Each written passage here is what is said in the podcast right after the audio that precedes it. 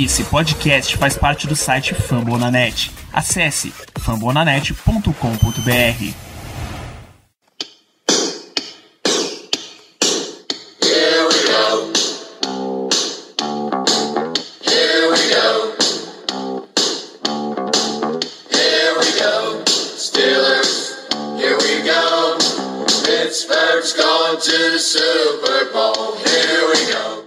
pessoal, estamos começando mais um Black Yellow Brasil podcast, o episódio 146 desse podcast falando sobre o Pittsburgh Steelers para todo o Brasil, direto de fambonanet.com.br, Spotify, iTunes, Deezer, Google Podcasts ou desse, dessa enorme pilha de tapes que eu sei que você está assistindo nesse período. Eu sou Danilo Batista, seu host e mediador apenas nesse episódio, porque hoje continuamos falando de draft, continuamos falando de prospectos, dessa vez vamos falar de defesa, já que semana passada a gente falou de ataque, e eu começo com a apresentação deste, desta enciclopédia do draft do Brasil, Paulo de Tarso, seja muito bem-vindo novamente ao Black Yellow Brasil. Muito obrigado, Danilo. Boa noite, Germano. Boa noite, ouvintes de todo o Brasil e de fora do Brasil. Se você está aí ouvindo o Black Yellow BR, recomendo. Vamos aí voltar para falar de draft. Tem um bocado de coisa para falar. Essa semana de defesa. Como os ouvintes fizeram uma menção, comentaram com o Germano, hoje a gente vai poder explorar um pouco mais individualizado os prospectos e espero que vocês gostem mais desse formato. E falando em Germano, o melhor de todo o Brasil está na nossa presença. Boa noite, Germano. Jason Warriors Coutinho, seja bem-vindo de volta. Boa noite, gente. Boa noite, Danilo. Boa noite, Paulo. Muito feliz de volta, falar de um assunto que eu amo, como todo mundo sabe, que é draft. E hoje é defesa. Hoje é um assunto que a gente, teoricamente, não precisaria tanto, já que a defesa foi o nosso ponto positivo da temporada passada, foi a unidade que mais é, funcionou bem, mas a gente sabe que o draft não funciona bem assim. Então, vamos falar aí de algumas posições que estão bem lá em cima nas nossas necessidades. É isso, por mais que na semana passada a gente tenha deixado bem, bem nítido que um wide receiver seria a melhor escolha possível para a nossa escolha de segunda rodada, a escolha 49, a gente tem que deixar claro que nem sempre as coisas acontecem do jeito que você quer. Não é porque. Imagina uma situação em que nove wide receivers foram selecionados antes da 49. Chute bem alto, assim o número 10 já não é um jogador que você acha no nível que poderia ser a escolha 49. O Steelers não deve se obrigar a pegar um wide receiver só porque ele precisa mais de wide receiver pega uma outra posição, porque se tem nove wide receivers antes, você vai ter jogadores de qualidade de outras posições, e aí você sai no final do processo com uma classe de draft mais qualificada, jogadores melhores do que simplesmente encaixando o jogadorzinho na posição na ordem que você acha. Então, por isso a gente vai comentar aqui alguns prospectos para outras posições, dessa vez de defesa também lembrar para vocês que o Paulo mencionou, vocês deram um feedback de que teve muito nome, mas tem uma questão. A classe, além da necessidade de um wide receiver de perfil muito específico ser grande, ainda tem uma classe gigantesca de wide receiver. Talvez seja a maior de todo, todo esse draft. Então, a gente pode, desse episódio, entrar um pouquinho mais em prospectos individuais. Vou começar por você, Germano. A grande necessidade que a gente tem de defesa, muito provavelmente, é um edge. O Bud Dupree tá jogando sobre a tag, ninguém sabe o futuro dele. É, não dá para deixar TJ Watt com o, que pode vir a ser o Ladeni ou, ou outro rapaz que eu obviamente já esqueci o nome, porque Ed 5 é um momento muito difícil. Então, vamos começar falando de Ed, o que é que você viu dessa classe, o que é que te interessa dessa posição para os Steelers? Vamos lá, Danilo. E o outro cara era o Zay Skipper, mas é completamente compreensível você esquecer o nome dele, até porque ele não fez nada na temporada.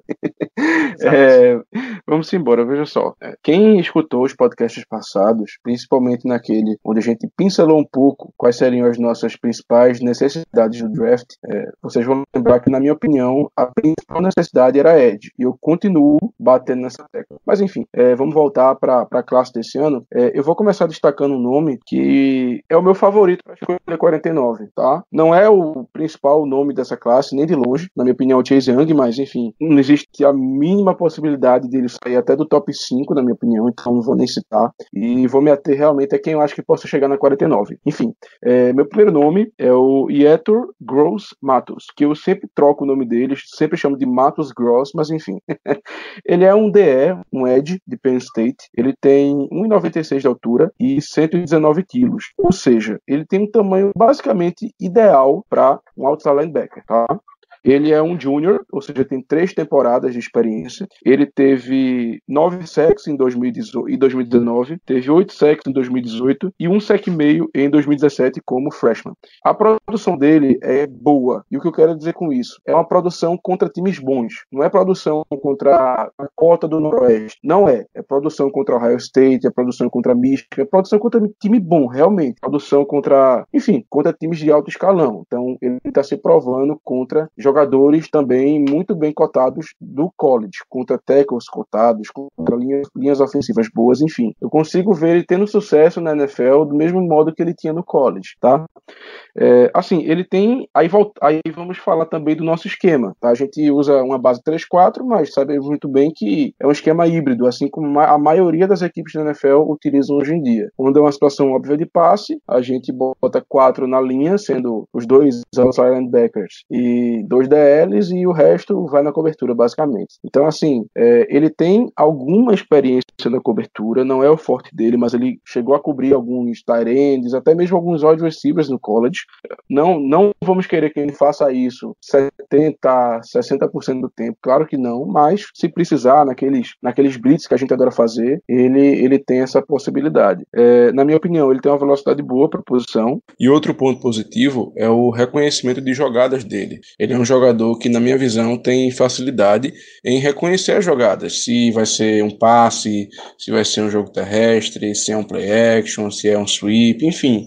Eu vi várias vezes o ataque tentando fazer uma jogada diferente e ele sendo uma das únicas pessoas da defesa que conseguia reconhecer na hora a, a jogada e, enfim, se deslocar para onde ele devia estar, entendeu? Então, esse é um ponto positivo dele. No entanto, ele também tem pontos negativos. E dentre os negativos, o principal para mim é que ele precisa melhorar o jogo de mãos, porque no college você consegue muitas vezes ganhar do tackle pelo atleticismo, pela força na NFL não é tão comum, porque os técnicos são muito mais fortes, são muito mais técnicos, então o Ed também precisa ser técnico, também precisa ter um bom trabalho de mãos. E isso foi uma coisa que eu não observei muito nele. Quando, quando aquela jogada dele de velocidade não dava certo, ou então quando na força não dava certo, eu não, não assisti muito ele dando spin, eu não assisti muito ele dando remada, vamos dizer. Então, assim, é complicado. É uma coisa que ele vai ter que melhorar. Porém, é muito mais fácil você ensinar uma situação de técnica de mãos do que teoricamente, entre aspas, querer ensinar um atleticismo, que é impossível. você não tem como ensinar um atleticismo para alguém. E a parte atlética ele tem, o tamanho ele tem, o peso ele tem, enfim, ele realmente tem um tamanho quase que ideal para a posição. Só está faltando a ele uma melhorada nessa questão da técnica. E se ele conseguir melhorar isso, eu acho que ele tem uma carreira muito promissora na NFL. Olá, Paulo. Come começar o show aqui, traz pelo menos um Ed. Quem é teu favorito para essa posição 49? Então, prospecto que eu cheguei a mencionar aí no finalzinho da, do episódio, na semana passada, que é um jogador que serve tanto para jogar como Ed, mas que a posição, assim, eu diria que ele não tem uma posição fixa. Ele pode jogar como Ed, mas ele também atua como linebacker no, no espaço, na cobertura. Então, eu acho que se você é uma equipe que vai e vai botar ele para jogar exclusivamente como Ed, exclusivamente como inside linebacker, você está desperdiçando muito do que ele pode te prover. Essa versatilidade dele, eu estou falando do Zach Bond, não lembro se os ouvintes lembram que eu fiz a menção a ele que ele era o TJ Watt 2.0 no final do episódio da temporada passada. Ele é um cara que ele atua tanto como off-ball linebacker como pass rusher. A minha comparação para ele no futebol americano profissional atualmente tem sido o estilo do Kyle Van Noy, que a gente sabe que atuava nos Patriots até esse último ano, fechou com os Dolphins que no primeiro, nos primeiros anos da NFL dele, ele atuou com Jim Caldwell lá em Detroit e atuava num, num papel único, uma única posição e não conseguiu desempenhar nem metade do que ele conseguiu lá em New England. Então é um cara que tem esse talento para atuar em inúmeras posições o, uma coisa que acaba atrapalhando um pouco ele, que eu acho que é a minha maior reclamação sobre ele, é que ele é um pouco magro, não é tão alto e também não tem 33 inches de, de braço, não tem 33 polegadas de braço. Ou seja, ele está abaixo em todas as medidas que as pessoas mais ou menos sempre querem para um edge rusher. A gente quer normalmente que ele seja 6'3, ele é 6'2 a gente quer que ele seja assim, 245, 250 libras, ele tem 238 libras. E a gente quer normalmente que ele tenha 33 inches de braço. Mas por que, que eu estou dizendo para vocês que ele supera essas dificuldades? Número um, porque ele é muito técnico. Então, o aspecto de ele ter esse tamanho menor e os braços menores não atrapalha, porque o uso de mãos dele é muito bom. Ele tem uma imensidão de pass rush counters. Na hora que o offensive tackle bota a mão nele, ele tem um, um cross chop muito bom. Ele tem um inside um side spin, speed rush, high swing, rip and, hip and dip dele são movimentos tipo bem refinados. E vindo de um jogador que até muito pouco tempo atrás ele nunca tinha atuado como defensor, ele foi quarterback no high school dele. Ele só passou a ser outside linebacker no, no college lá em Wisconsin. Se eu não me engano, ele foi até Wisconsin Man of the Year quando era, quando era quarterback no, no high school. Então, é um cara que tem pedigree, tem, por já ter atuado na posição de quarterback, um, um qual o nome? Um QI de futebol americano muito elevado. Ele já tem essa técnica bem desenvolvida, é um cara que reage muito bem ao que o ataque oferece por já ter atuado no ataque. E aí a gente vê mais um paralelo com o TJ Watt, que por boa fase da carreira dele, até o segundo ano de college dele, ele atuava como end já é um outro paralelo. Esse aspecto de que ele de ele ter um tamanho um pouco limitado, sim, de certa forma limita a capacidade dele para jogar nas early downs como edge fixo. Então eu acho que você tem que ser criativo para usar ele na defesa, não necessariamente aberto em situações óbvias de passe. Você pode usar ele em blitzes pelo meio, flexionado aberto como outside linebacker e roxando de fora da linha, porque ele tem explosão suficiente. Então eu acho que é um cara que se você souber usar essa versatilidade dele, ele pode ser sensacional na sua defesa. Ele pode ser um jogador que é, tem para lá de 8 sacks, cinco interceptações, força fumbles, faz tudo na sua defesa. Eu acho que ele, esse é o tipo de jogador que ele pode ser. Apesar dele não ter os braços longos, que é uma coisa que ajuda para taclear, ele tem um tackle radius que é tipo muito surpreendente. Ele é, consegue segurar bem no primeiro contato e derrubar os jogadores e consegue forçar bastante fumble. É o meu principal prospecto dessa, dessa classe de, de edge barra linebacker aí, essa asterisco para ele porque eu diria para vocês aqui, é claro que o Chase Young é melhor que ele, sim, é. Eu diria até para vocês que o Caleb Von Chesson, eu e Hector Grossmatos são melhor que eles, sim. Mas apesar do Germano ter mencionado, eu acho que o Hector Grossmatos não chega na 49. Eu acho que ele sai aí no final do primeiro round, talvez início do segundo round. Então eu acho um pouco difícil que ele esteja já no, na nossa escolha no segundo round, acho mais possível que o Zach Bond esteja, mas ele já está sendo cotado por alguns times ali no início da segunda rodada. Os Bengals têm interesse, os Browns têm interesse, já fizeram entrevistas e tudo mais.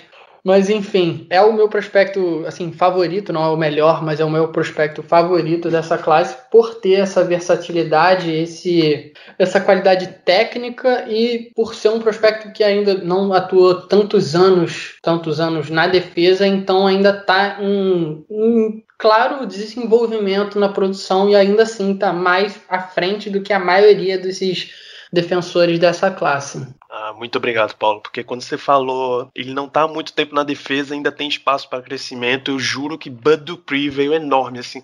Apareceu o rosto dele na minha tela, saca? O homem cru que vai precisar de muito trabalho ainda, mas. É, não, mas tá, ele, ele, é bem, bem técnico, bem técnico. O Dupree era aquele raw athleticism que a gente viu que ele testou muito bem no combine, mas ainda era um cara muito cru, ainda tinha muito para desenvolver. Perfeitamente. Eu sei que tem um nome dessa lista enorme de edges aqui que vocês não gostam. Mano, comece, destine um pouquinho de ódio sobre ele, por favor. Ah, eu tava aqui pensando se eu ia logo nele ou se eu ia em outro jogador, mas como você me deu a deixa, Vamos lá. É, tem um rapaz de nome, de nome Curtis Weaver. Ele é Ed barra outside linebacker de Boise State. O Weaver, ele tem 1,90 de altura e 120 quilos, tá? Se vocês lembrarem, quando eu falei do Gross Matos, a diferença é pouca. É de cerca de 6 centímetros e o peso é basicamente igual. Mas, meus amigos, faz uma diferença monstruosa. De verdade, faz uma diferença monstruosa. O Gross Matos, ele tem corpo de OLB, tá? Ele é proporcional para a posição de OLB LB. E o Curtis Weaver não. O Curtis Weaver, ele tem um corpo muito mais quadrado, se é que vocês me entendem. Ele não é aquele cara mais esguio, ele não é aquele cara que você vê ele tendo um bend bom, ele indo ali no edge, ele conseguindo bater o, o tackle pela, assim, pelo, pelo ângulo. Não. Ele é um cara que é, tem um corpo muito quadrado. Ele, para mim, não tem corpo de outside linebacker. Ele realmente não tem. Quando eu assisti a tape dele, eu falava, bicho, esse cara não devia ser o LB. Esse cara devia ser defensive tackle. Ele, para mim, tem corpo de DT. Claro, precisaria engordar um pouco mais, tal, ficar um pouco mais forte, mas para mim, pelo corpo, ele seria um DT ou no máximo um strong side DE, que é aquele cara que fica do lado do Tyrande e tal, enfim. É, ele é um redshirt junior, ou seja, ele tem experiência de três anos no college, mas já está há quatro, porque a primeira foi redshirt, ele não participou dos jogos, foi só realmente ficando com a equipe, aprendendo playbook, enfim. Como eu já falei, 32 sacks e meio em três temporadas é um número muito expressivo, mas desses sacks, a grande e esmagadora maioria é contra uma competição não tão boa. É, eu brinquei no, no Matos que os deles não eram contra Dakota do Noroeste e é exatamente o contrário com o Weaver. A grande maioria da produção dele é contra times muito ruins ou times inexpressivos. Por isso que a quantidade de sacks dele é tão alta. Se você for pegar realmente contra os principais times do college, ele esse número decai e assim decai muito, tá? Ele realmente cai bastante, verti vertiginosamente, diria eu. Enfim, mas nem tudo é ponto negativo. Eu sei que eu tô malhando muito ele, mas nem tudo é ponto negativo. Ele é um cara que ele alinhou em várias posições no college, que ele é um cara que tem bastante experiência na cobertura e que ganhava constantemente dos Tyrands nos bloqueios. Só que ele também perdia muito tackle, eh, não tinha um reconhecimento tão bom assim de jogada e não demonstrava ser muito atlético. O ponto, mais forte dele, na minha opinião, é a versatilidade, porque ele pode desempenhar várias funções da defesa, tá? Talvez até para uma defesa híbrida, como a gente está vendo hoje na NFL, ele até seja uma pique interessante ali no terceiro para quarto round, para fazer um mismatch, aquele jogo de xadrez. Só que na 49 eu ficaria extremamente decepcionado se a gente escolhesse o Curtis Weaver. Então, fica fica aí a minha, a, a, minha menção a ele, que é um prospect que eu não gosto para 49, mas diante de tudo que eu falei, eu não chegaria a ficar triste com ele na quarta rodada. Não ficaria. Só que para 49 eu não aceitaria de jeito nenhum. Ah, Paulo, tem algum jogador que você não curta além do Curtis Weaver? Você acha que é muito falado, mas pro Steelers não seria interessante? Então, o jogador que eu achei, inclusive, que o Germano ia mencionar, e tem muita gente que adora ele, projeta ele ele como prospecto de primeiro round e para mim eu não gostaria nem na 49, até por ele não combinar com o nosso esquema, mas também por ele ter demonstrado inúmeras falhas tanto no tape como em aspecto atlético da coisa, é o AJ Epinesa de Iowa. Ele é um cara que quando você analisa o tamanho unicamente e sem olhar a tape do jogador, você diz que ele é um cara que assim, tem tamanho ideal para jogar a posição. A gente disse que era mais ou menos, a gente gosta que ele seja 6'3, 265, 250, 245 mais ou menos, e 33 inch arm. Ele é um jogador que é 6'5, ou seja, bate essa meta, 265 libras, bate essa meta e tem mais de 34 inches de ar, de braço. Então, ele bate todas essas medidas básicas para posição, mas é um cara que, apesar do ano bom em 2018, em 2019, tudo que ele precisava evoluir ele não evoluiu. Ele é um cara que em 2018 ele teve um papel muito limitado na defesa de Iowa, ele entrava de vez em quando, não era titular, então as defesas não estavam preparadas para ele. Nesse ano que ele 2019 que ele assumiu a titularidade, a gente viu que as defesas estavam muito mais bem preparadas para ele. Os dedos do combine são dos piores possíveis para a posição. Ele teve uma Fourier Dash de 5.04 segundos, que é horrível, eu diria, para a posição, posição de edge, você quer um pouco mais de velocidade. Ele teve um tree cone que demonstra de 7.3 segundos, que é, demonstra que a agilidade dele é muito baixa. Ele teve bench press de 17 repetições no supino, então outra coisa bem fraca. Um salto vertical de 32, 32,5 polegadas, então outro número bem baixo para a posição. Você quer um cara atlético o suficiente para conseguir desviar passes na linha de scrimmage, para conseguir até para demonstrar uma capacidade atlética um pouco mais avançada para uma posição premium, que é essa posição de edge é um cara que, por ter esse, esse perfil um pouco mais alto e um pouco mais pesado, combinaria mais, não para atuar como atuou na, na 4-3 lá de Iowa, aberto como defensive end, mas eu diria que para atuar como The Edge 3-4, sabe? Fazer mais ou menos o que o Cam Hayward e o Stephen Tuitt fazem. Mas eu acho que ele não tem a capacidade de defender o jogo terrestre e segurar os gaps que esses dois nossos jogadores têm. Então eu acho que é um cara que não combina em nada com a nossa defesa e eu diria que só se prejudicou nesse processo pré-draft. É um cara que tinha muita hype começando o início do ano, a gente vê ele saindo top 10, top 15, direto no draft. Eu atualmente não draftaria ele no segundo round. Eu diria que ele é um jogador de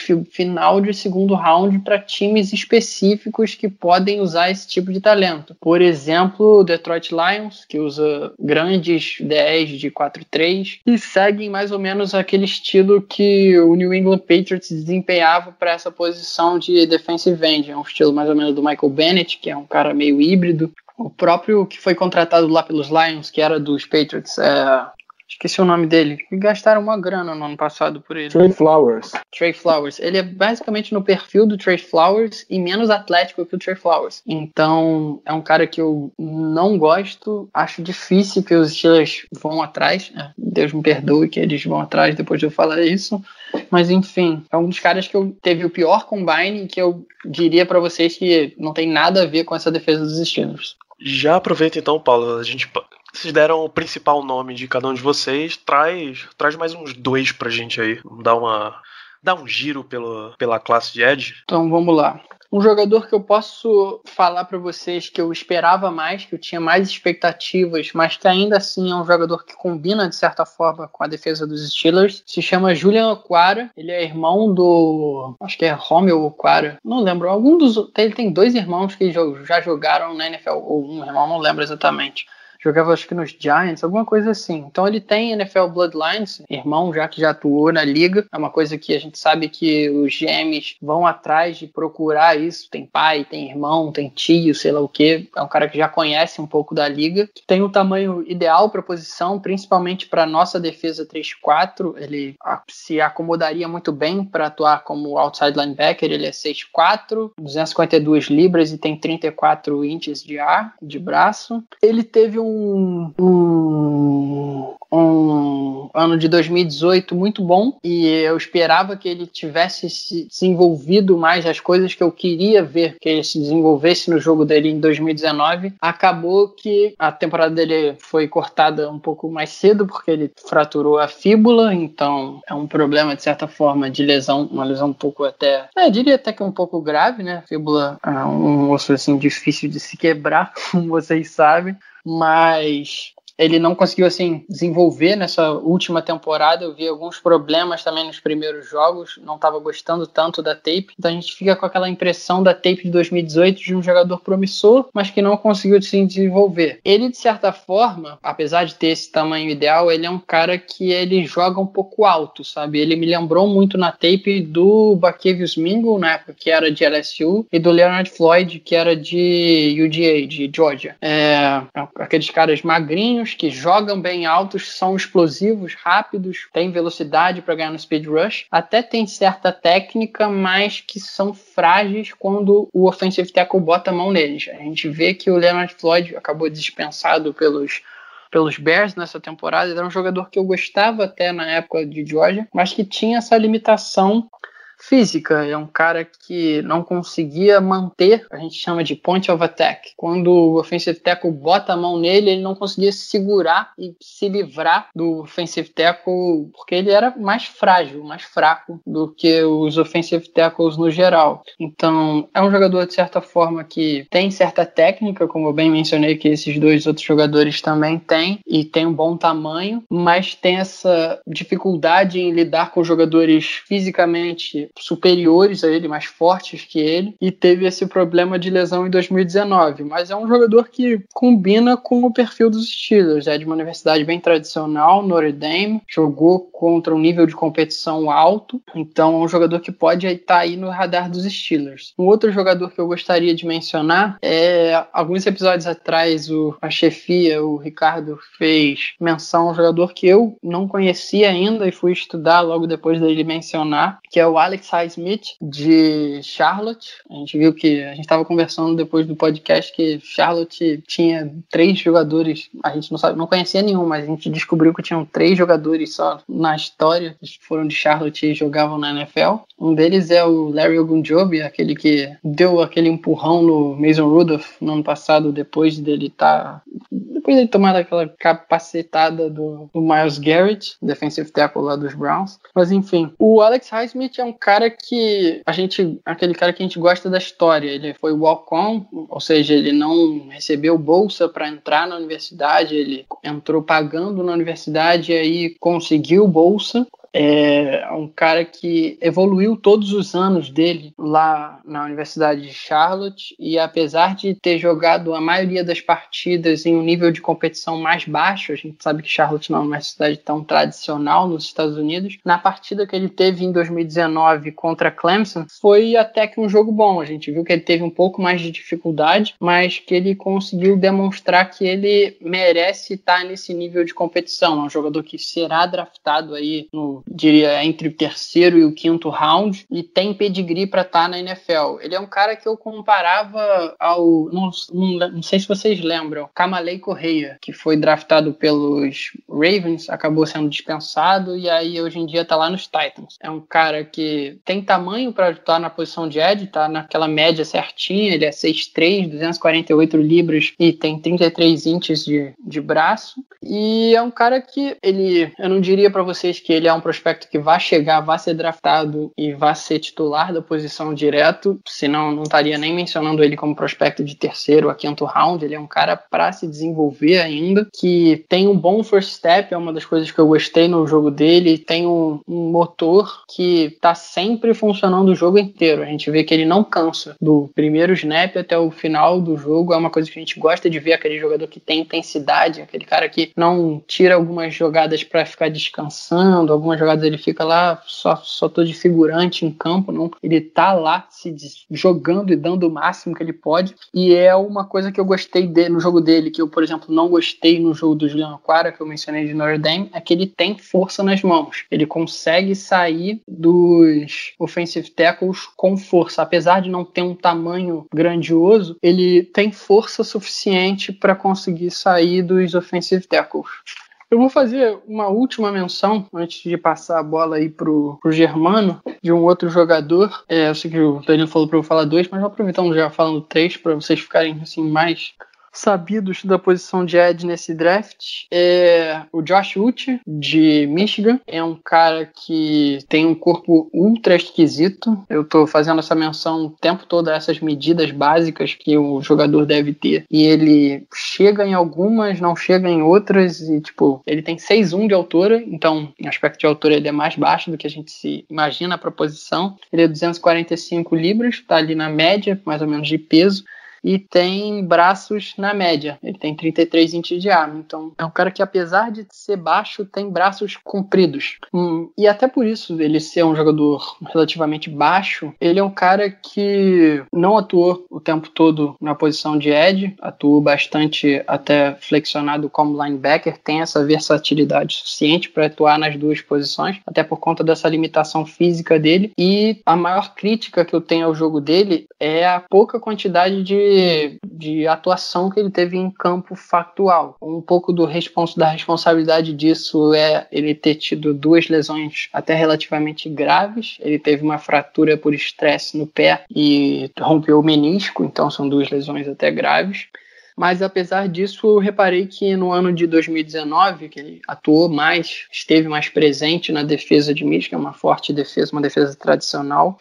É, ele é muito explosivo, ele não perdeu a explosividade por conta dessas lesões, então é um bom sinal. A gente sabe que o Kevin Colbert e o Mike Tomlin gostam muito de estar presentes em Pro Days, e fazer entrevistas e etc. A gente sabe que esse draft é um draft um pouco, um pouco não, bastante estranho nesse aspecto. A maioria dos Pro Days foram cancelados, não estamos tendo quase entrevistas, a maioria dos encontros são via Skype e etc mas por eles já conhecerem muito a Universidade de Michigan, já devem, de certa forma, conhecer o prospecto. Já tiveram presente em outros Pro Days nos últimos anos, então acho que é um jogador que pode interessar bastante o nosso front office, apesar de não ter essas medidas básicas, principalmente no aspecto da altura, para a posição de Ed. É um jogador que me agrada e deve ser. Teve um ótimo, teve um ótimo Senior Bowl, uma semana muito boa. Eu esqueci até de mencionar o Alex Highsmith de Charlotte. Ele foi um dos jogadores que mais me impressionou no Shrine Bowl, que é o, um, um jogo que está meio que abaixo do Senior Bowl em aspecto de prospectos top. O Alex Highsmith dominou esse Shrine, então ele ganhou a atenção da galera. O Josh Uchi teve uma ótima semana, talvez a melhor semana para Edges no Senior Bowl. E a gente sabe que o Senior Bowl está sendo cada vez mais uma vitrine para o draft. O, o, comissário lá do Senior Bowl, que é o Jim Nagy, tem a frase célebre de que o draft começa em Mobile, Mobile, Alabama, que é onde tem o Senior Bowl. A gente sabe que cada vez mais os GMs, os funcionários de front office estão presentes lá e dão muito valor a esse evento pré-draft. Talvez até mais do que o Combine, porque tem contato. A gente vê one-on-ones de offensive tackle versus defensive, versus defensive end e outside linebacker. A gente vê o cara em space, a gente vê vários desafios e vários exercícios que não estão presentes no Combine. Então é uma experiência muito boa e se destacar nesse processo pré-draft é uma coisa bem válida para conseguir subir o seu estoque. Beleza, Germano. Você ainda tem edges que você queira citar e te agradem nesse processo? Sim, sim. Antes de citar mais dois nomes, eu só queria dizer que concordo plenamente com o Paulo quanto ao Epeneza. Eu tive a mesma opinião quando assisti a tape dele. É um cara que eu via muito mais como um DE de 5 tech, que é aquela posição de DE de 3-4. Só que ele tem um problema que ele é, ele é um twinner. É aquele cara que nem exatamente se encaixa como 5 tech e também não se encaixa como é, um edge propriamente dito. Aquele cara cara que não sabe bem qual, qual seria a posição ideal dele na NFL. Mas enfim, é, voltando aos dois nomes que eu queria dizer, é, são dois jogadores de Alabama e eu vou apelidá-los e eu vou apelidá-los de Tico e Teco. e vocês vão entender o porquê. Por favor. Vocês vão entender o porquê. Vamos lá. Primeiro eu vou começar com o que eu mais gosto, tá? Que é o Terrell Lewis. O Terrell Lewis, ele é um edge de Alabama. Ele é um cara que tem 1,96 de altura e 114 quilos. Assistindo a tape dele, você nota que ele é um cara muito alto. Na verdade, não digo nem muito alto, porque vários outros edges têm essa altura também. Na verdade, ele é um cara muito esguio, tá? Então, assim, o fato dele ser um pouco mais magro e ter um corpo mais esguio faz parecer com que ele seja mais alto, entendeu? Então, essa é a impressão que eu tive dele quando eu assisti a tape. Eu tô dizendo esguio para dizer franzino. Não quero dizer que ele seja fraco ou algo do gênero, mas ele é um cara que realmente é, a, a, impressão que eu tenho é que ele poderia aumentar um pouco a massa muscular dele, vamos dizer assim, tá? Então eu considero ele um pouco franzino barra esguio. Ele é um cara que teve basicamente dois anos de experiência, porque ele sofreu muitas lesões. E as duas principais foram uma no cotovelo e uma ACL, no joelho. Então, assim, é um cara que já vem bichado do college. É um cara que teve seis sacks em 2019, um cara de braços longos, é, que são ótimos para criar separação do, do offensive tackle, coisa que ele fazia muito bem. Então, assim, se ele conseguir uma separação boa por causa do braço longo dele. Ele conseguiu obter vantagem e era assim que ele geralmente ganhava dos tackles adversários. Além disso, na minha opinião, ele também pode ser considerado como um speed rusher, principalmente pelo fato de ter passadas muito longas. Era um aspecto do jogo dele que realmente chamava bastante atenção. Ele precisava de quatro passos para chegar no quarterback, por exemplo, quando a maioria dos outros jogadores precisavam de cinco. Um ponto que eu acho negativo nele é contra o jogo terrestre. É algo que precisa de atenção, é algo que ele precisa melhorar na NFL, porque já no college, apesar dele ter um tamanho bom para a posição, apesar de ser um pouco franzino, como eu falei, ele não teve muito sucesso contra o jogo terrestre. E o outro jogador, também de Alabama, é o Anthony Jennings. No caso, ele seria o Teco e o Lewis seria o Tico. o Jennings, ele é basicamente o oposto do Lewis. É, era realmente impressionante. O Jennings era um cara que tinha cinco anos de college, sendo um redshirt, ou seja, quatro anos de experiência. Na verdade, três, porque esse primeiro ano ele realmente quase não jogou. Então, vamos dizer, três anos de experiência, ou seja, já tem mais que o Lewis. Ele teve mais produção, já que ele teve oito sacks em 2019 e cinco sacks e meio em 2018. Um, é um jogador menor, com cerca de 1,88 e 116 quilos, então pra, dá para notar que ele é um jogador um pouco baixo para a posição e bastante parrudo, tá certo? Uh, também teve certo histórico de lesões, não tão sérias quanto as do, as do Lewis, mas teve, teve uma lesão no joelho em 2017. E ele é um jogador muito técnico, tá? Ele é um jogador muito técnico, tem um bom uso das mãos, inclusive ganha dos adversários em razão da sua, da sua técnica, já que atleticamente ele realmente não, não impõe muito. É um cara que tem uma visão muito boa do jogo, na minha opinião, ele sabe muito bem ler o jogo.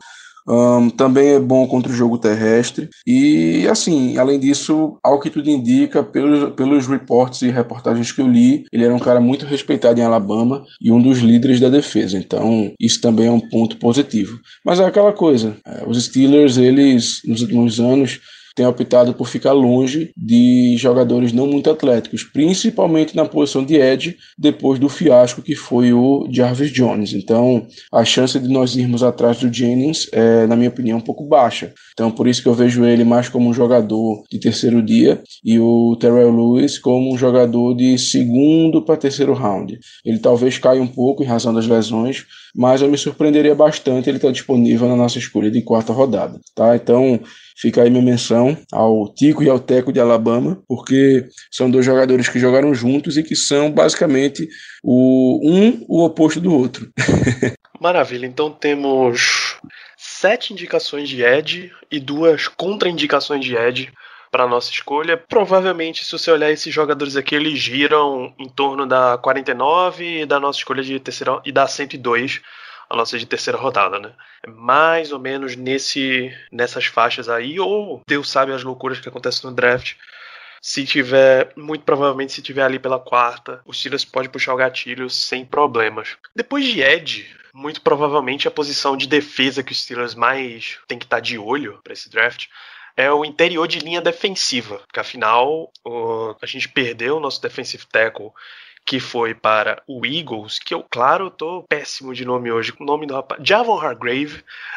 Javon Hargrave foi um free agent nessa temporada, já assinou com o Philadelphia Eagles um belíssimo contrato, então o Steelers precisa repor. Não necessariamente o Steelers vai achar diretamente um outro jogador de meio de linha defensiva que tenha esse perfil de pressão interna. Talvez possa só deixar para pegar bem lá no final um jogador para tampar o buraco, o cara seja mais o nose, nose tackle, o belly tackle, como tem gente que, que gosta de brincar. Então, defensive tackles, Paulo, você quer começar com essa classe? Então, eu diria para vocês que a classe de defensive tackle, ela, apesar de ter sido muito bem mencionada no processo antes de começar a análise dessa classe, é, eu acho que o topo dela é muito forte e depois a gente tem de certa forma uma escassez de prospectos. É, eu posso aqui virar e mencionar para vocês jogadores que com certeza, a não ser que deem uma de de Larry Tunsil, apareçam com máscara, com bong na testa, uma lesão louca, alguma coisa matem alguém na semana do draft, sei lá. Se é, caso apareça entrar, alguma loucura. Entrar pelado na chamada de vídeo do. É, se não acontecer nenhuma loucura, eu diria para vocês que com certeza o Derek Brown de Auburn não vai estar disponível pra gente. O Javon Kinlaw de South Carolina não vai estar disponível pra gente. E eu arriscaria dizer também que talvez o Neville Gallimore de Oklahoma também não esteja disponível pra gente. A gente sabe que a NFL tem se tornado uma liga que valoriza muito a pressão na parte interna da liga. A gente vê que tem muita gente investindo em guardas que conseguem proteger o, o jogo de passe por conta disso. A pressão tem vindo cada vez mais de dentro e não necessariamente mais das posições de edge. Os offensive guards estão sendo, tendo que ser cada vez mais técnicos e mais fortes para poder lidar com jogadores como o próprio Javon Hargrave, como Grady Jarrett, como Aaron Donald e inúmeros jogadores Fletcher Cox que conseguem fazer essa pressão pelo interior da linha. O Derek Brown e Javon Kinlaw tem esse aspecto de conseguir mover a linha para dentro. Então, são jogadores que vão chamar muito a atenção das equipes. Devem sair aí no início do primeiro round, até mais ou menos a escolha 15, 20. Neville Gallimore é um jogador um pouco mais tradicional, um defensive tackle que não tem tanta força para movimentar assim, o pocket, eu diria. É um jogador que fica alocado mais na posição de nose tackle e cobre mais gaps, ocupa double teams do center e do offensive guard, mas é um cara que tem pedigree, está muito bem postado nesse processo pré-draft e deve sair mais ou menos aí no final da primeira rodada, início da segunda rodada. Então eu acho que jogadores que são válidas aqui da gente mencionar são jogadores que estão abaixo disso. E é a partir daí que eu começo a ter problemas com a maioria dos jogadores. Não é dizendo que eu não tenho problemas com Derek Brown e Evan Kinlaw. Eu tenho problemas com eles. Mas eles são jogadores mais top-notch. São jogadores mais blue-collar talent. Têm mais talento e vão ser selecionados mais acima porque têm esse talento de colapsar o pocket, de atrapalhar os outros ataques. São jogadores que os coordenadores ofensivos precisam falar assim para a linha ofensiva. Então, aquele cara ali, foca nele, que ele atrapalha o jogo e vai atrapalhar o nosso jogo.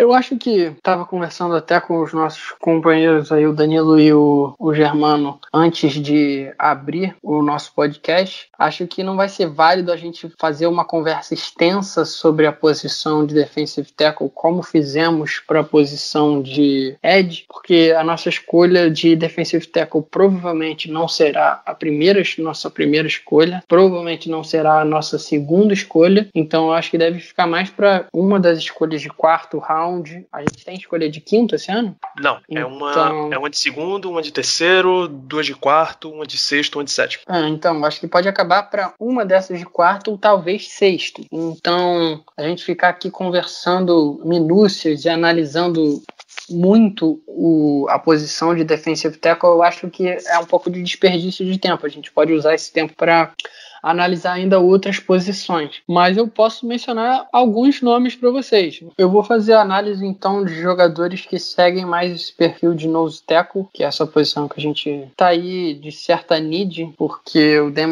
não se desenvolveu. É, a gente draftou o Isaiah Bugs no ano passado, mas eu acho que ele atua um pouco mais como defensive end de 3-4 e não nose tackle em si. Então, eu posso mencionar aí para vocês um jogador que eu diria que deve sair deve sair entre o terceiro e o quinto round, mais ou menos. Alguns scouts eu vi que estão dando nota de segundo dia para ele. É um jogador de uma universidade tradicional, que até draftou no, no ano passado de lá, o Zia Bugs, que é o Raycon Davis de Alabama. É um cara que tem um tamanho excelente para posição. Ele é 6'7, tem um peso de 311 libras e braços até bem compridos, 33 inches. É um cara que teve até certa produção, foram 47 tecos em 2019, apesar de ter perdido um pouco de tempo com uma torção de tornozelo, mas é um cara que eu acho que é muito limitado à defesa do jogo terrestre. Ele não tem tanto impacto no contra o passe, então acaba que a nota dele é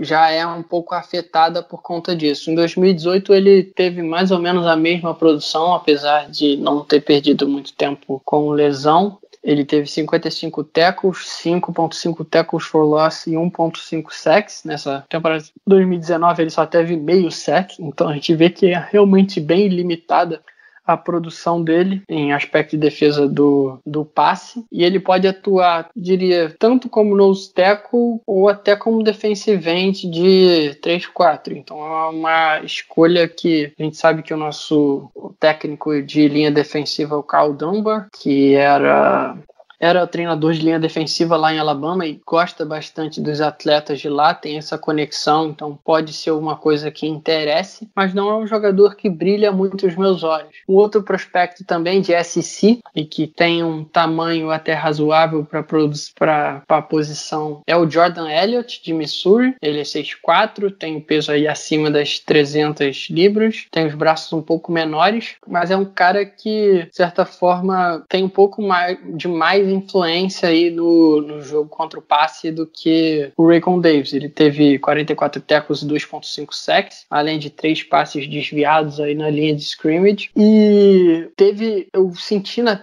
olhando a tape dele que ele conseguia ele atrapalhar mais o passe, tanto conseguindo empurrar os, os offensive guards quando os enfrentava, como levantando esses os braços. Apesar do tamanho do Raycon Davis, eu não vi ele desempenhando muito isso de a gente ver o passe sendo desviado cada vez mais na NFL por conta principalmente dos quarterbacks estarem ficando menores. A gente vê Kyler Murray sendo draftado, a gente vê Baker Mayfield, a gente vê que esse ano o Tua lá não é tão alto, então estamos vendo cada vez mais a NFL esquecendo isso de protótipos de altura que a gente via antigamente e focando em quarterbacks que sabem passar a bola. Então, defensive tackles e defensive ends que têm essa capacidade de desviar o passe são muito interessante.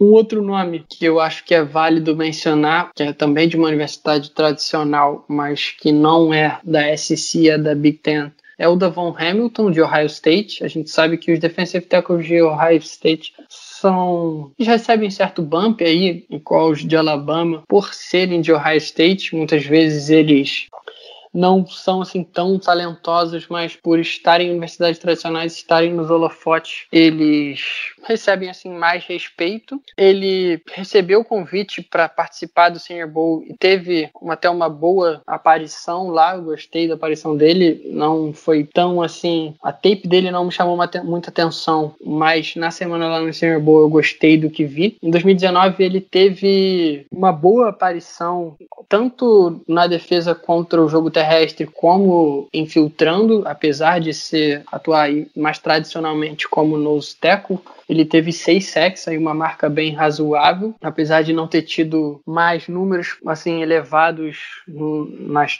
três temporadas anteriores, por funcionar na rotação profunda que a equipe de Ohio State, que os Buckeyes têm. Então, um jogador que ainda está em desenvolvimento por não ter tido tanto tempo de campo, mas que é de universidade tradicional, teve assim uma semana respeitosa no Senior Bowl, então pode chamar a atenção dos Steelers.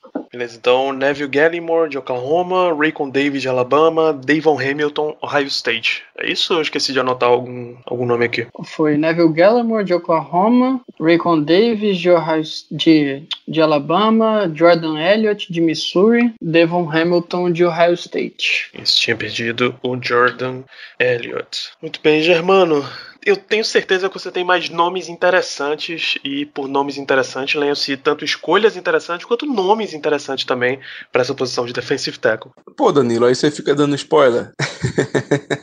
Mas eu tenho sim, eu tenho sim. É, eu tenho dois nomes que são realmente nomes interessantíssimos, tanto em questão de prospecto como em questão de nome mesmo, que vocês já vão entender daqui a pouco.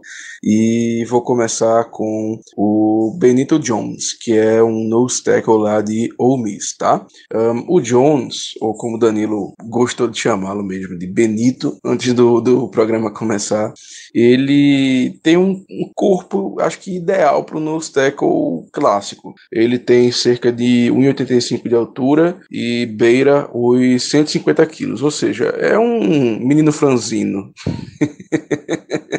Uh, ele tem quatro anos de experiência lá em Ole Miss e jogava primariamente de nose tackle, já que a defesa base de Ole Miss é um 3-4, tá? Diferentemente de alguns jogadores da grande maioria, na verdade, dessa classe de DL, ele raramente se alinhava como Five Tech ou como Ed mesmo. Ele realmente era um puro nose tackle, um zero technique ou no máximo um one technique. Zero technique é aquele cara que fica de frente ao center. E one technique é o cara que fica entre o center e o guard. Só para os ouvintes entenderem. E por aí vai.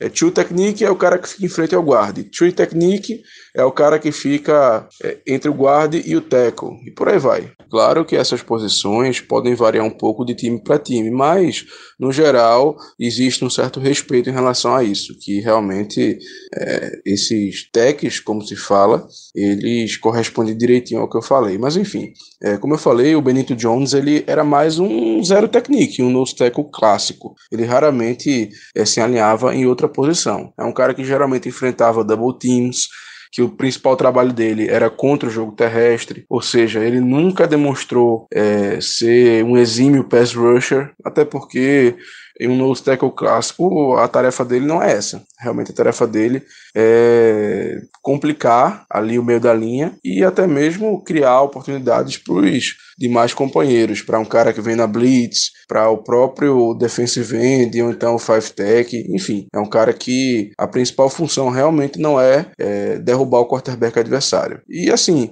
na minha visão, é disso que a gente está precisando, porque o nosso time nos últimos anos tem sempre ficado no topo das equipes em questões de sexo na NFL. Então, e na última temporada, o, não digo que o nosso calcanhar de Aquiles foi esse, mas a gente teve um, um, certo problema com o jogo terrestre. Então, precisamos de alguém que, dadas as circunstâncias, possa melhorar esse aspecto da nossa defesa. E acho que o Benito Jones poderia vir e contribuir bem nesse aspecto. É um cara que, para mim, deve sair no terceiro dia. Antes que isso, eu duvido bastante, até porque a posição não é muito valorizada, tanto que a gente não vê mais tantos nos tackles clássicos como antigamente.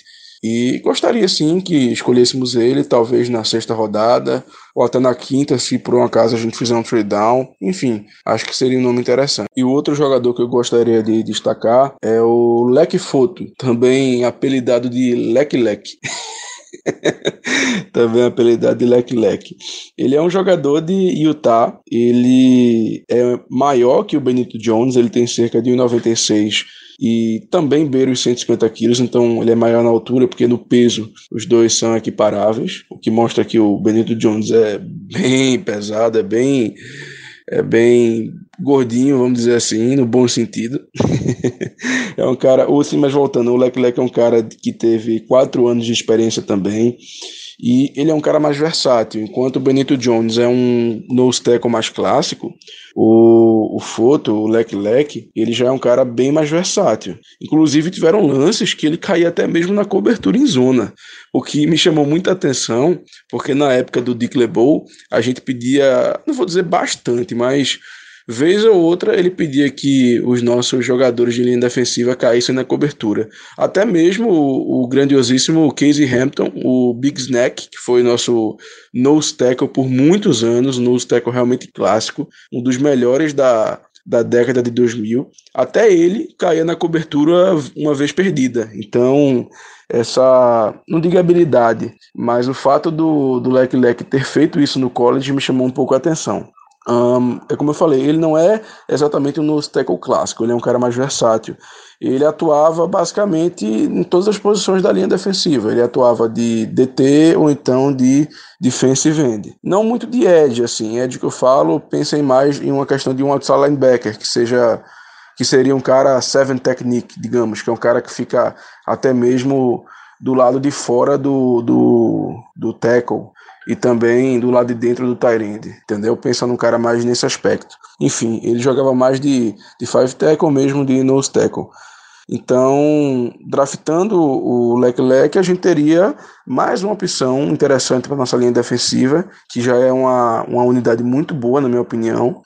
E mas isso também é um contraponto a ele, porque talvez a equipe não queira mais não esteja precisando de alguém versátil, e sim de um cara que possa desempenhar uma função específica, que no caso seria de nose tackle, para segurar o jogo corrido dos adversários. No caso, acredito eu que o, que o Leque Foto ele saia antes do Benito Jones, por essa questão da versatilidade que eu falei. Então, se o Benito Jones, na minha opinião, é uma escolha de quinta a sexta rodada, acredito que o Foto seja de quarta rodada, mais ou menos. Talvez finalzinho de terceira, se algum time gostar realmente da versatilidade dele. Perfeito, então. Mais embaixo na lista, na pilha de necessidades, a gente tem a posição basicamente de safety. E eu vou já de cara, basicamente, descartar pra gente. A gente não precisa comentar nesse episódio as posições de linebacker e de cornerback, porque já são posições que. Ou, na verdade, linebacker é uma posição que tá meio baixa na nossa prioridade, e cornerback é uma posição que o Rocha tá bem cheio com as poucas, as poucas escolhas que o Steelers tem, acho que a gente pode deixar para encontrar jogadores desse no, na rabeira de free agency ou como jogadores undrafted. Não vai ter, não vai ter muita opção. Você tem pouco arsenal pouco capital de draft. Então, a última classe que a gente vai no episódio de hoje é de safety, Germano Coutinho. Bom, safety para mim é a última das reais necessidades da equipe na defesa.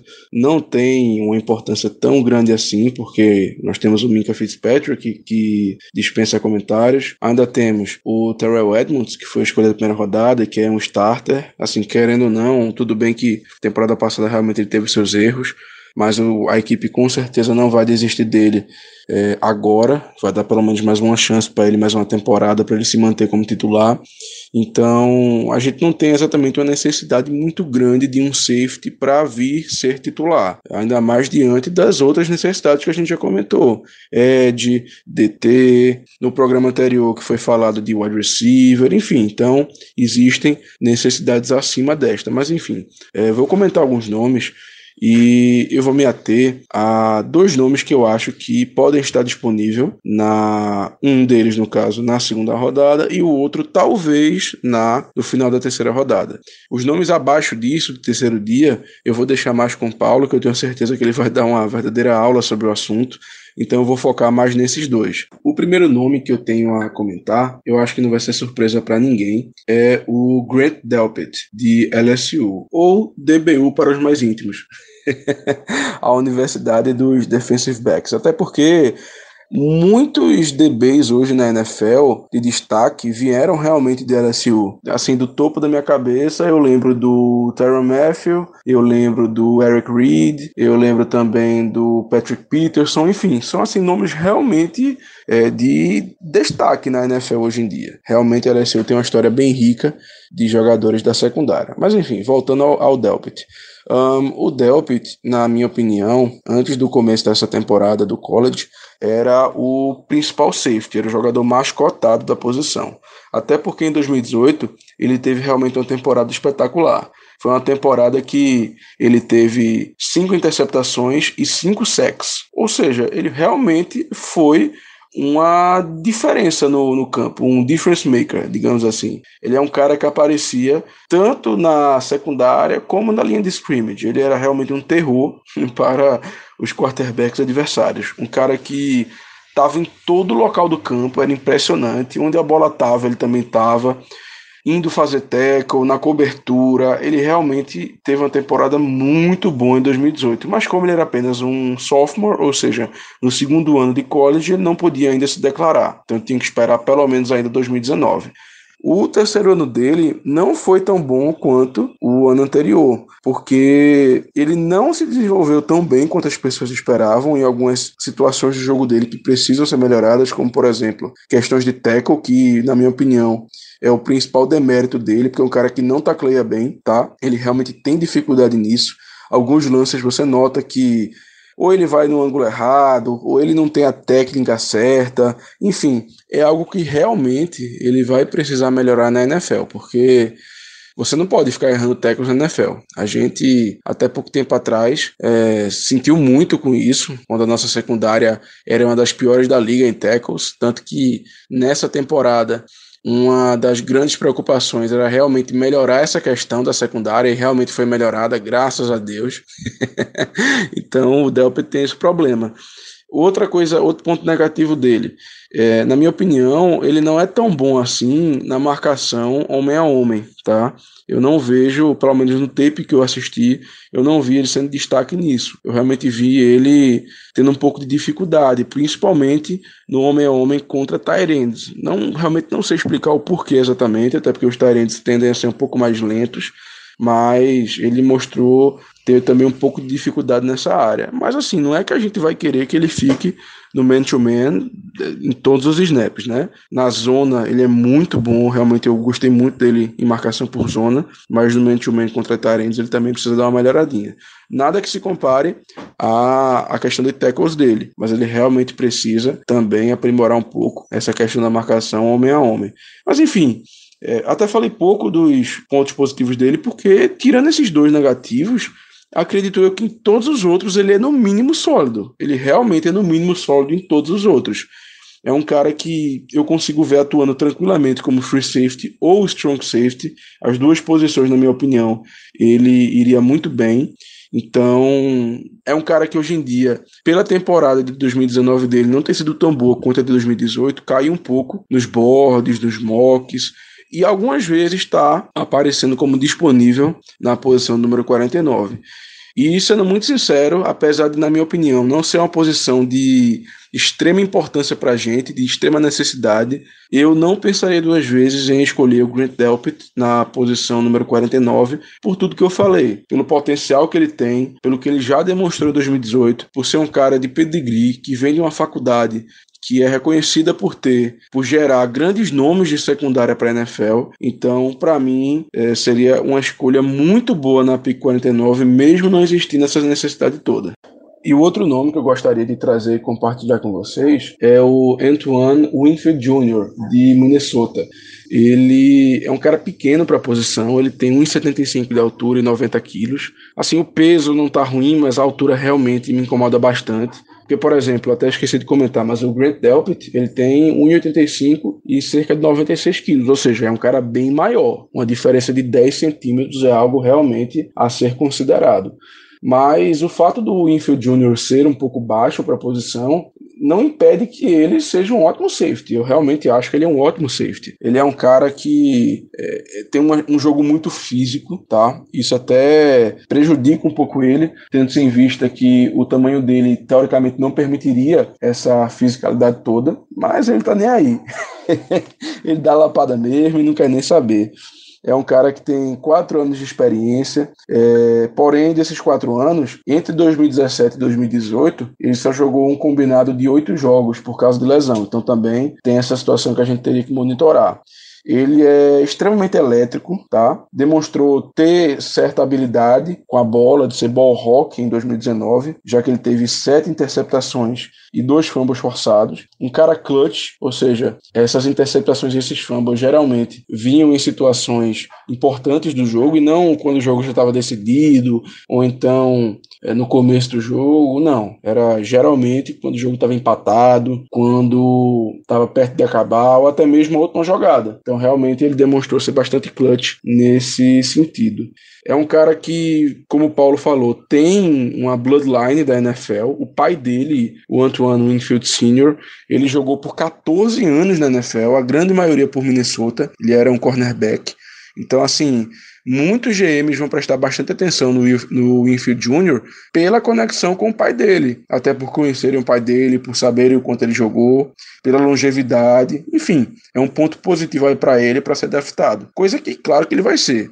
A gente está falando de um jogador que deve sair entre o segundo e o terceiro round, mas com certeza essa questão de sangue dele, das NFL Bloodline, vai ajudá-lo bastante em ser draftado até talvez um pouco acima do que ele merecesse. Mas enfim, é um cara que eu gosto bastante é um cara que é, talvez tenha um, um, grandíssimo futuro, um belíssimo futuro, sendo uma espécie de nickel corner ou até mesmo dime corner, que a gente sabe que hoje em dia a NFL está cada vez botando mais jogadores para defender o passe diante da, do, dos ataques pass rap dos times, né, que estão priorizando cada vez mais os ataques aéreos.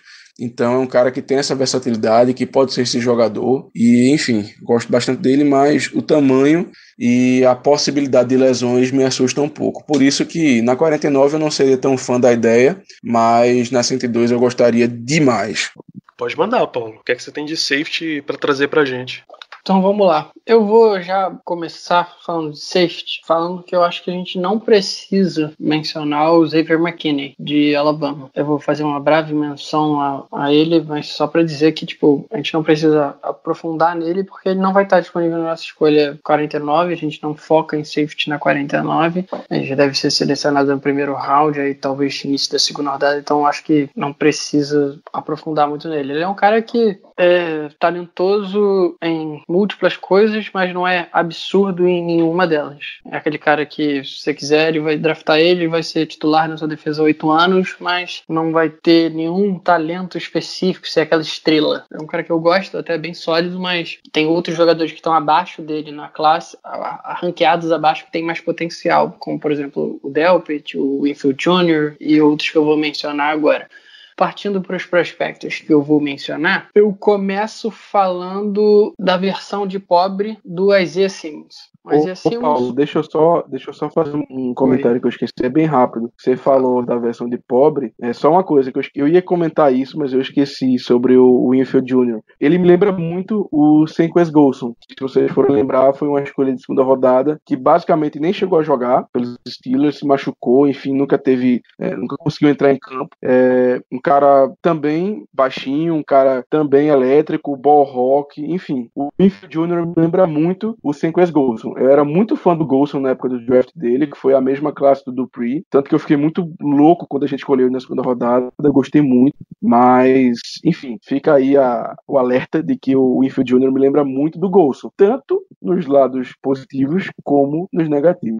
Mas enfim, volta aí, Paula. Desculpa te interromper. Volta aí a falar da versão de pobre do Isaiah Simmons, que é meu jogador predileto desse draft. Eu fico até triste em não comentar sobre ele, porque é impossível. Ele, a gente até cheirar ele, enfim.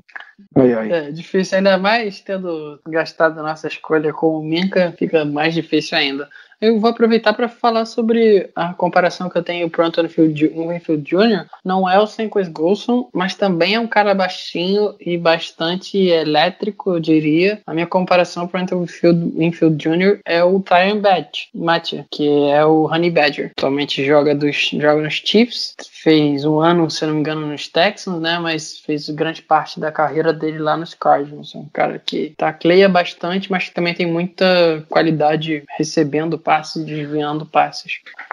Mas enfim, voltando pro Jeremy Sheen. Jeremy Sheen é um, eu diria que é a versão pobre do Isaiah Simmons. É um cara que alinhou em todas as posições, basicamente, da defesa de Southern Illinois. Não é uma universidade tradicional, não, não é. E ele, desde que ele pisou no campus, desde o primeiro ano dele, ele sempre foi um playmaker. Ele teve pelo menos três interceptações e cinco passes desviados é, em todas as temporadas na carreira dele. E pô, ele é aquele tipo de jogador que participa muito bem tanto no jogo terrestre, defendendo a corrida, como safety, né, como deep safety lá na cobertura no geral. Então é um cara que é muito versátil, é físico, tá o tempo todo. A gente fala, uma expressão em inglês é he's always around the ball. Ele tá sempre perto da bola, sempre quando tá acontecendo alguma coisa, ele tá lá participando de alguma forma, seja desviando, seja marcando o receiver principal, seja fazendo a interceptação, derrubando o running back. É um cara que tem muito talento. É, uma das coisas que acabou me incomodando um pouco é pelo fato dele ter sido utilizado de muitas formas na defesa, ele acabou sendo exposto um pouco. Eu reparei que ele foi um pouco exposto quando ele estava no man-to-man. Eu, eu, acho que é a pior, a maior crítica que eu tenho ao jogo dele é a habilidade de correr homem contra homem. É, não vi uma mudança de direção assim ideal para quando ele tem que estar tá prestando atenção tanto tanto no quarterback como no wide receiver, tight end, o que for. Então é um problema aí para caso você queira alinhar ele contra tight ends e coisas do gênero mas eu não acho que seja uma coisa que não possa ser desenvolvida. Ele é o tipo de jogador que eu acho que os Steelers estão atrás, sabe? É aquela posição que o falecido. Qual o nome dele que a gente mandou embora agora? É... Sean Davis. Não, não. O. Mark Barron. De Alabama, Mark Barron. O falecido Mark Barron ocupava na nossa defesa, fazia aquele papel de. Chega, me deu um calafrio aqui, bicho, pelo amor de Deus. Strong safety, linebacker, é, linebacker de sub-package, sabe? Aquele cara que faz essa função no meio do campo é um, um tackler que é, tem muito mais qualidade, consegue derrubar de fato os jogadores, que é um problema que a gente viu que o Barron tinha, e tem um, um alto QI de futebol americano. Tem o problema de ter atuado, como eu disse, em Southern Illinois, então é um nível de competição FCS, né? Baixo. A gente sabe que, apesar, a gente gosta de que os jogadores dessas universidades de nível mais baixo dominem o nível de competição que atuam, e ele fez isso de fato, mas a gente vê que o melhor, a melhor tape dele eu tenho aqui anotado que foi o jogo contra North Dakota State, sabe? Então não é aí uma grande universidade, uma universidade muito tradicional.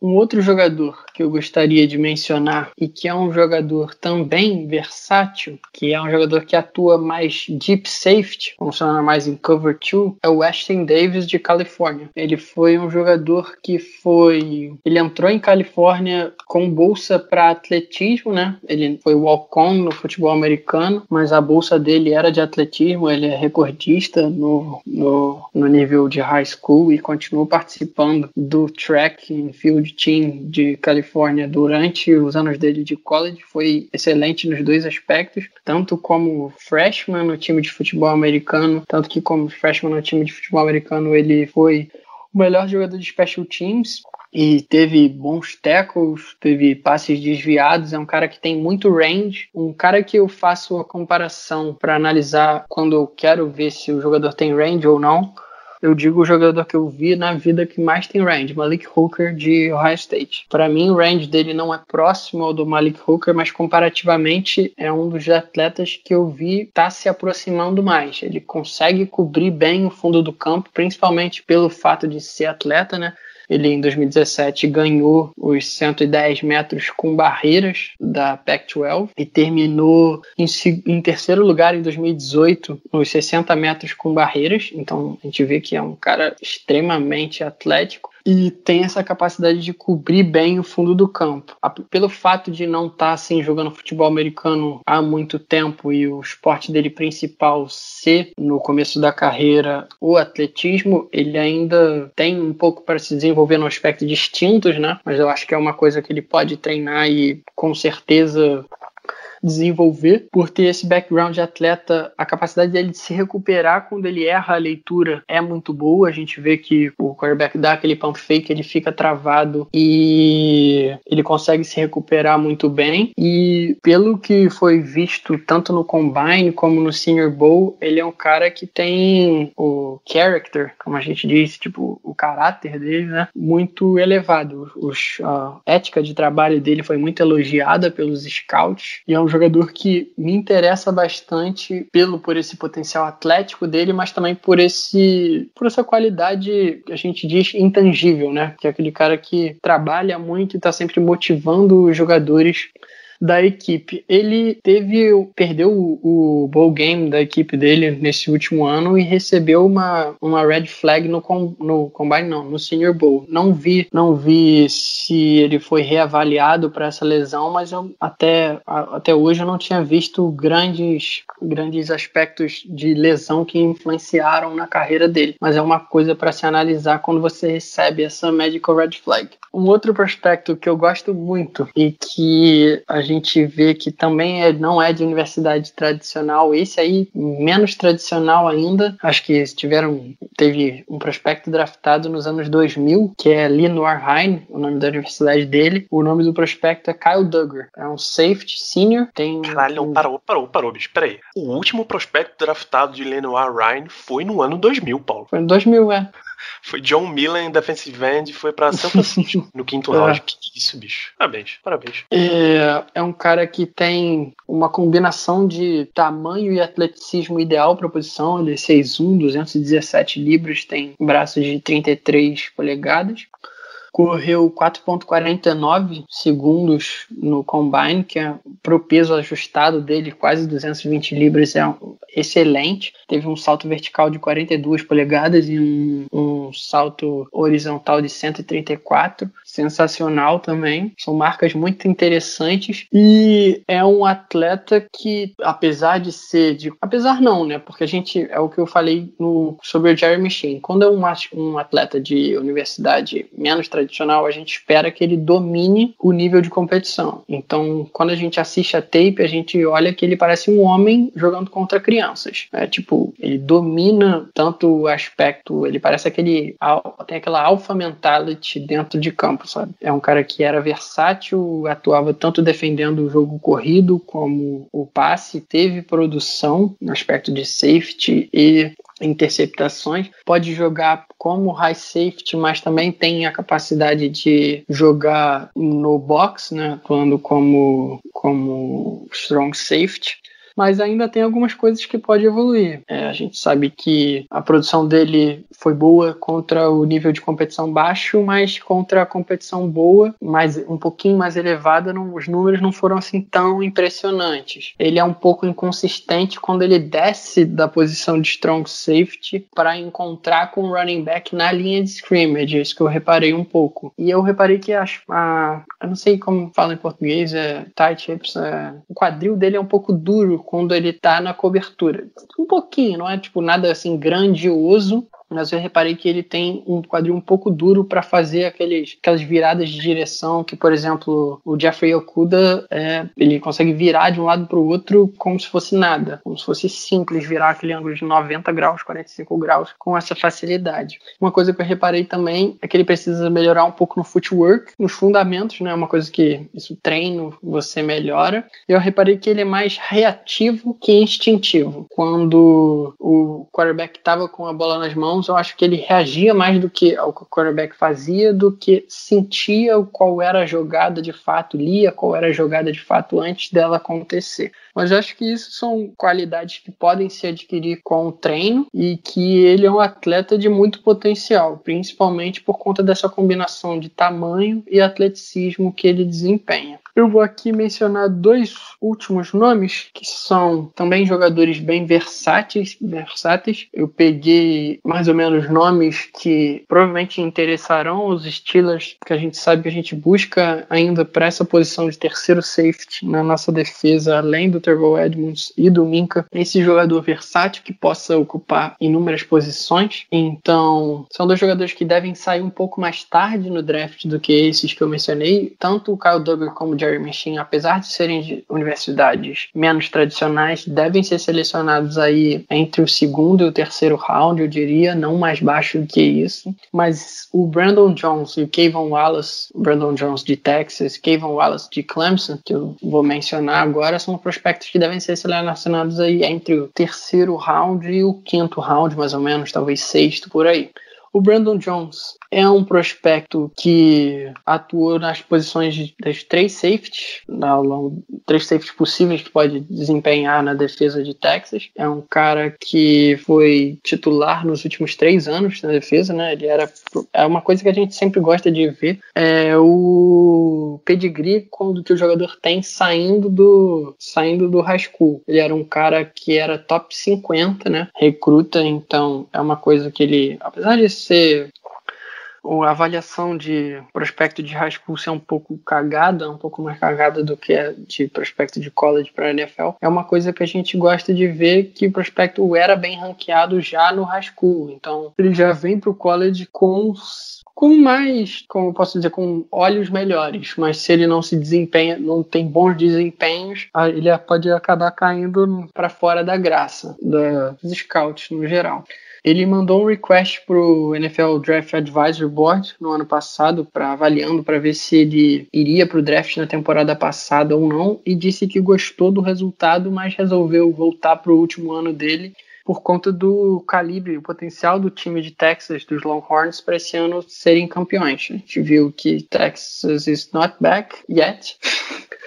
mas ele teve uma temporada muito boa, ele foi second team ao Big 12, nos 12 jogos que foi titular, teve 86 tackles, 4.5 tackles for loss, um sack, duas interceptações e quatro pass breakups. Ele foi um pouco atuou um pouco limitado aí no final da temporada por conta de uma lesão no ombro, mas a gente viu que as estatísticas dele são bem variadas, então ele é um cara que atua em várias posições da defesa e teve produção em todos os anos dele lá em Texas. É um cara que, de certa forma, também tem dificuldade no man coverage. Eu não diria que, eu diria que a pior coisa no jogo dele é o man coverage, atuar jogando no homem contra homem e que ele precisa de mais, como posso dizer, instintividade para interceptar as rotas. Eu acho que ele esperava muito a bola cair no colo dele, cair na mão do receiver para reagir. Eu acho que se ele se antecipasse mais aos passes, se antecipasse mais às rotas, ele poderia ter feito mais jogadas na bola e ter tido mais produção. É uma coisa que me incomodou um pouco no jogo dele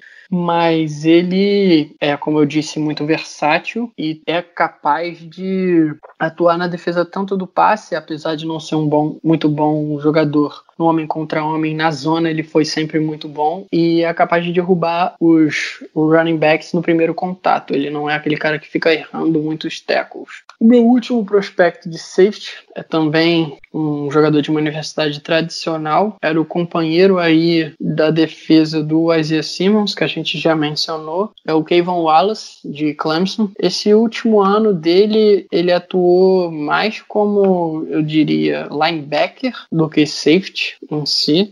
É, ele é até de certa forma bem atlético também. Ele correu 4,53 segundos, teve 38 polegadas no salto vertical e 133 no salto horizontal. O que mais gostei no o papel atlético dele foi o Tricon Drill, que é uma coisa que a gente usa para medir bastante agilidade, que ele correu 6.76 segundos, é uma marca interessante. E ele vem atuando desde a primeira temporada dele lá em Clemson, apesar de não ser titular desde a primeira temporada, ele teve papel assim, bem razoável nessas últimas temporadas de Clemson, que foi sempre aos playoffs, foi aí nos últimos quatro anos duas vezes ao National Championship Game, então o nível de competição que ele enfrentou tanto na SEC como nos playoffs foi muito alto. E o que eu mais gosto no jogo dele é tanto a capacidade como blitzer. A gente vê que apesar de atuar como safety barra linebacker, ele era capaz de ir naqueles late blitzes, naquelas jogadas que, por exemplo, o Mike Hilton desempenha na nossa defesa. E é uma coisa que o Keith Butler gosta muito de desempenhar e como eu posso dizer o o demeanor dele, é, o, a palavra em português para isso é, sei lá, o jeito dele em campo é muito intenso e agressivo. Ele tem um, um corpo muito compacto e até bem forte. Ele é 5'11 e tem 206 libras, então apesar do, do frame ser um pouco mais baixo em aspecto de altura, ele tem bastante peso, então ele é bem compacto e consegue punir os adversários quando ele encosta neles. Isso é uma coisa que a gente gosta de ver. Aqueles sure tacklers, aqueles jogadores que conseguem de fato derrubar o running back, derrubar o recebedor, e não aquele wrap-up de não conseguir derrubar, aquele cara que segura pelas pernas, aquele problema que a gente viu principalmente na tape do Grant Delpit. Isso não é o tipo de problema que eu vi na tape do Kevin Wallace. É um cara que teve essa produção aumentada no aspecto de defesa contra o passe nessa última temporada, benefício inclusive de ter atuado com um atleta do como o Isaiah Simmons, que é muito versátil, né? a gente vê o Isaiah Simmons indo para sec, atuando como deep safety, então ter um companheiro assim acaba forçando os running os quarterbacks a irem para outros jogadores e fez a produção dele aumentar um pouco, sim mas que eu tenho como crítica que ele perde mais interceptações, mais chances de interceptar a bola do que ele poderia. Ele dropa algumas interceptações, isso é uma coisa que me irritou um pouco. Ele tinha mais oportunidades de fazer jogadas mais importantes na bola e muitas vezes ele acabou só desviando o passe, acabou dropando a interceptação. Isso é uma coisa que se você tem produção na bola, conseguindo turnovers para sua equipe, você é melhor avaliado. Tá aí uma das coisas que fez ele dropar em nota tanto para mim como para a maioria dos scouts. E eu diria que ele tem um pouco de dificuldade de antecipação, assim como alguns prospectos que eu mencionei, o próprio Brandon Jones de Texas, na antecipação das rotas. É, acho que esses jogadores eles esperam muito o que o quarterback vai fazer e não tem aquele estudo prévio de que o que pode acontecer, quais são as tendências do quarterback e se o quarterback está assim, se os receivers estão assim, é isso que pode acontecer. Quando você tem essa maior antecipação, tem uma reação, você promove uma reação mais rápida e te permite fazer mais jogadas na bola. Mas apesar disso, é um jogador muito versátil, como eu bem falei, e que pode interessar aos Steelers, principalmente por ser de uma universidade tradicional e atuar nessa posição de linebacker, linebackers, big safety e aquele cara que está presente ali no terceiro nível da defesa, mas também descendo para o box. É isso mais ou menos. Muito bem, então mais sete nomes de safety para você, você dar uma olhada. Temos sete safeties, mais seis defensive tackles, mais sete edges para você analisar. Então tem muito nome, muito nome mesmo. Tem 20 prospectos aqui entre três classes: edge, defensive tackle e safety. Como eu disse mais cedo, linebacker, cornerback, talvez até saia uma escolha lá no final, talvez a gente fique só para undrafted, não vale muito a pena a gente entrar nesse podcast. Então vamos encerrando esse espetáculo por aqui. É, Danilo, só um, só um segundinho. Apesar da gente não ter aprof aprofundado na posição de linebacker em si, nos nomes tra mais tradicionais da posição, a gente mencionou aqui inúmeros prospectos híbridos, né? Tanto os Edges, o Zach Bond e o Josh Uche, que jogam como linebacker, jogaram como linebacker no college, são projetados tanto como Edge como linebacker na NFL, e os próprios safeties, o Jeremy Sheen, o Kevin Wallace, o Kyle Duggar, são jogadores que não são tradicionalmente construídos como linebackers, mas que também atuam nessa posição, e é uma das coisas que os Steelers estão procurando, apesar de a gente estar com um depth um pouquinho mais profundo na posição de linebacker, a gente sabe que às vezes a nossa defesa atua com três linebackers. Poderia ser aí o Devin Bush, o Vince Williams e mais esse prospecto que a gente analisou aqui. Então, apesar de a gente não ter tocado nos nomes mais tradicionais, a gente fez sim uma menção relevante à posição de linebacker aqui nesse nosso debate sobre prospectos de defesa. É, vale lembrar também que a gente está limitando essas classes nem só porque o a, nem só porque a profundidade já está lotada, é mais porque a gente tem poucas escolhas no draft. Então, se você for pegar a quantidade de wide receivers que a gente citou, uh, running back, linha ofensiva, mais linha defensiva, edge, safety, você ainda for botar cornerback, mais linebacker, você vai ter um. Você tem mais escolhas para serem feitas do que necessariamente picks disponíveis. Então a gente vai dar uma, uma poupada aí, porque realmente não é o que está no topo da lista de necessidade. Uma coisa que vai acabar sendo diferente das análises dos últimos anos é que pelo novo CBA são o, o roster não é mais de 53, é de 55. Como é que o Steelers vai ocupar essas duas vagas extras aí, só Deus sabe. Tá? Então, coisas diferentes você, vão acabar acontecendo. Mas vamos para o fechamento desse programa, vamos para as considerações finais. Germano Coutinho, suas últimas palavras nesse episódio. Bom, Danilo, é, chegamos ao final do episódio sobre os prospectos de defesa. Como eu falei no começo, é um assunto que eu gosto bastante do draft em si. É, tivemos mais uma aula do Paulo de Tarso, impressionante o quanto o PDT conhece draft e, assim, isso eu falo é, com a maior propriedade do mundo, porque realmente ele sabe demais, sabe demais, é impressionante.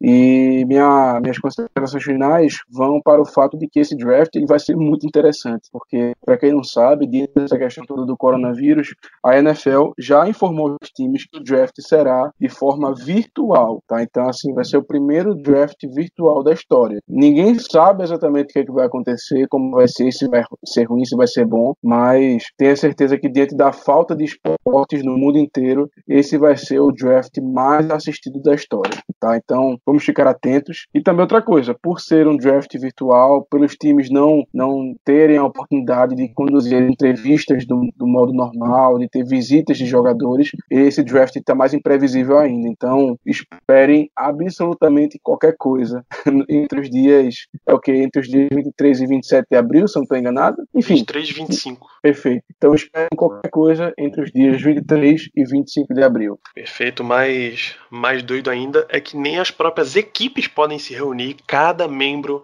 do front office vai ter que ficar em casa. Acho que talvez a única exceção sejam os Jones lá do Cowboys, já que Jerry e Stephen, o dono e o general manager, um dos caras influentes lá dentro, são pai e filho.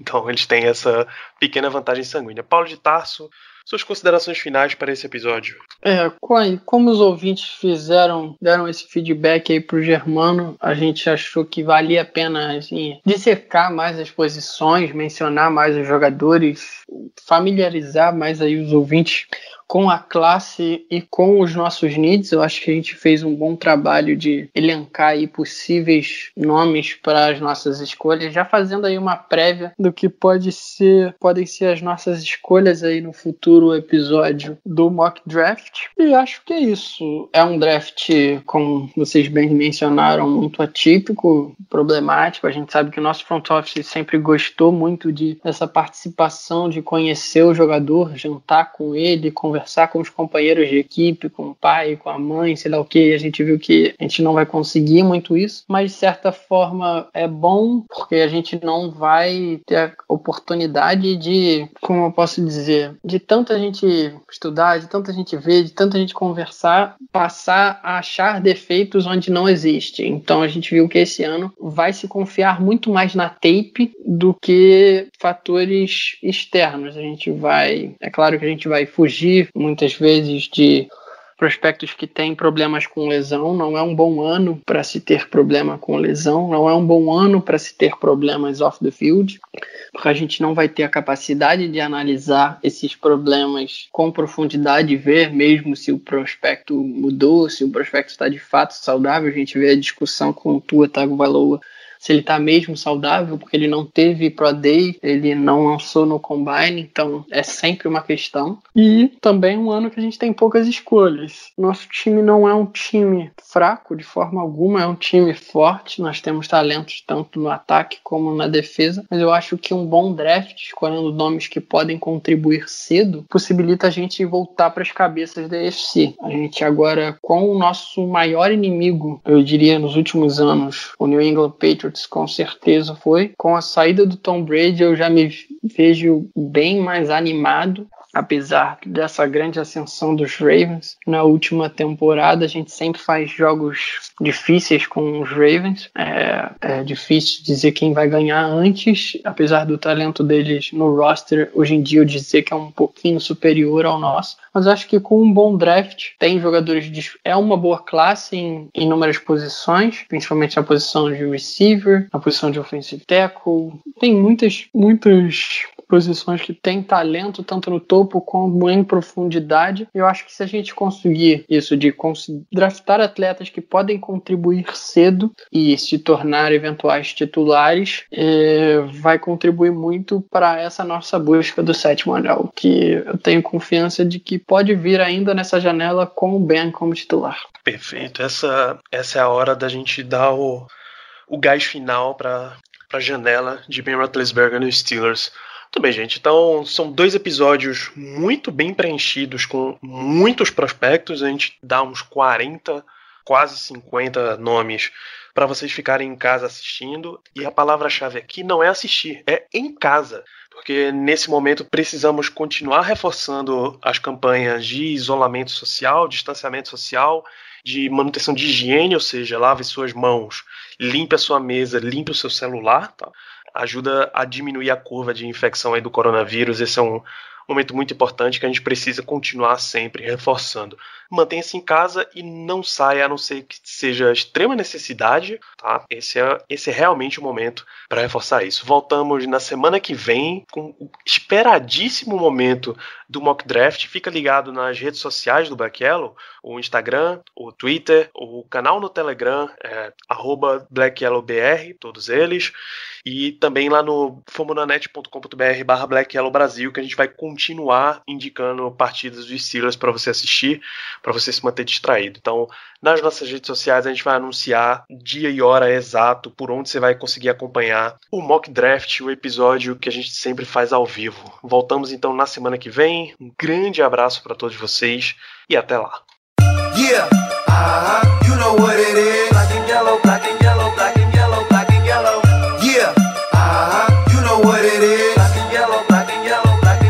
black and yellow,